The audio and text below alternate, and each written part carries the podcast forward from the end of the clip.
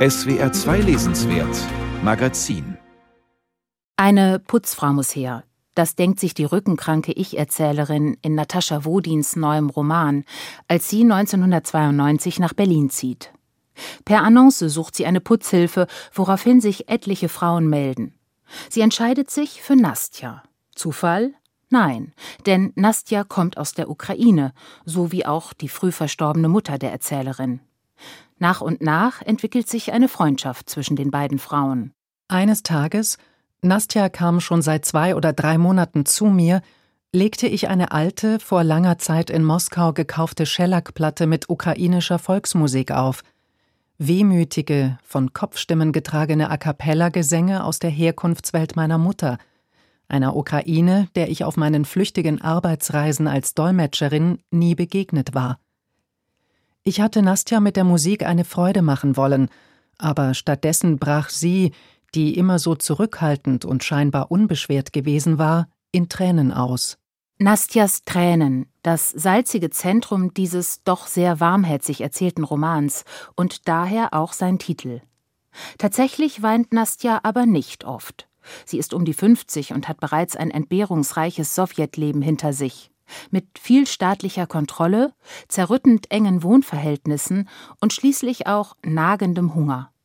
Und das, obwohl sie in Kiew Tiefbauingenieurin in leitender Funktion war. Nach dem Zusammenbruch der Sowjetunion aber kann sie ihren Enkel Slava nicht mehr ausreichend versorgen. Deshalb trifft sie eine Entscheidung. Sie geht nach Deutschland, um Geld verdienen und nach Hause schicken zu können. In Berlin lebt sie zunächst illegal und schlägt sich als Putzfrau durch, berichtet die Erzählerin. So begann meine Geschichte mit ihr.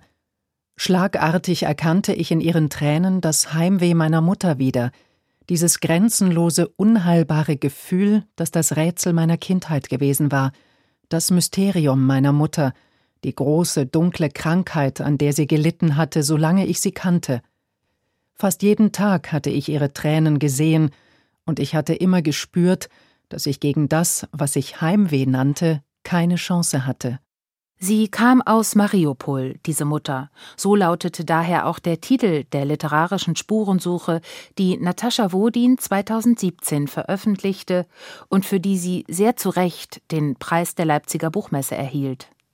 Sie wusste wenig über ihre ukrainische Mutter, die zusammen mit ihrem russischen Mann im Zweiten Weltkrieg verschleppt und als Zwangsarbeiterin nach Deutschland gebracht worden war. Und die sich Mitte der 50er Jahre schwer depressiv in einem Fluss in Franken ertränkte. Da war ihre Tochter elf Jahre alt. 2018 folgte dann der Roman Irgendwo in diesem Dunkel, in dem Natascha Wodin erzählte, wie ihr Leben mit ihrem traumatisiert gewalttätigen Vater in einem Wohnblock für Displaced Persons weiterging. Beide Romane waren autobiografisch grundiert. Im Falle der früh verstorbenen Mutter musste Wodin stärker recherchieren, für die Vatergeschichte konnte sie mehr auf eigene Erinnerungen zurückgreifen. Diesen Doppelroman sollte man idealerweise kennen, wenn man die Untertöne des Echos ermessen möchte, das in den auf einer realen Begegnung basierenden Gesprächen mit Nastja Jahrzehnte später in der Erzählerin nachklingt. In ihr kann man unschwer Natascha Wodin selbst erkennen. Meine Geschichte hatte mich auf eine Weise eingeholt, wie ich es in meiner Fantasielosigkeit nicht geahnt hatte.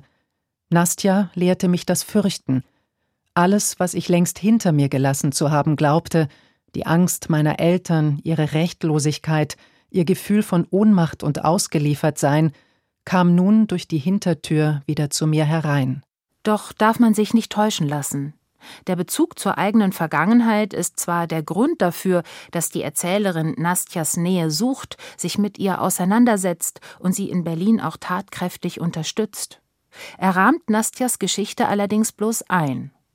Anders als in ihren vorherigen Romanen ist die Erzählerin hier bloß mittelbar betroffen, was ein bisschen schade ist.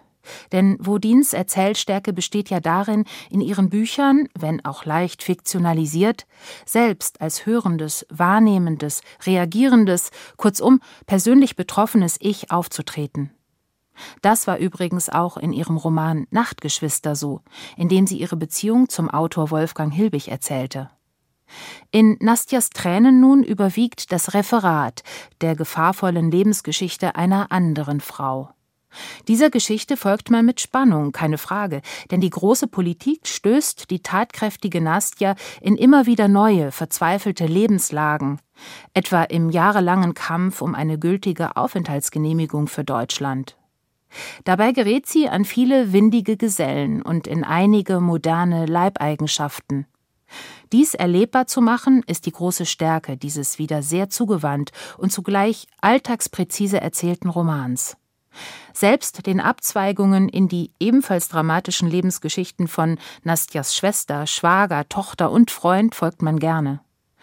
Dass jedoch die Ich-Erzählerin hier häufig völlig verschwindet, ist nicht nur schade, sondern ein richtiger Konstruktionsfehler.